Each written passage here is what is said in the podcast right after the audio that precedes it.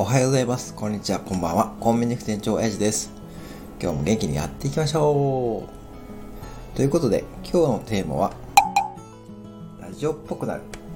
出だしと終わりに決め台詞を言うと、ラジオっぽくなります。今のが出だしの決め台詞でした。台本を説明欄に書いておくので、真似してやってみてください。ハッシュタグは、ハッシュタグラジオっぽくなるでお願いします。いろんな人の聞き比べもしてみると面白いのでおすすめです。ということで、今日はラジオっぽくなるをやってみてください。ぜひあなたもやってみてください。では、終わりの決め台詞をいきます。えー、ここまでのお相手は、目標を立てたり、目標を立てたり、目標を立てたり、目標を立てている。はい。コンビニ副店長愛でした。それでは、またね。バイバーイ。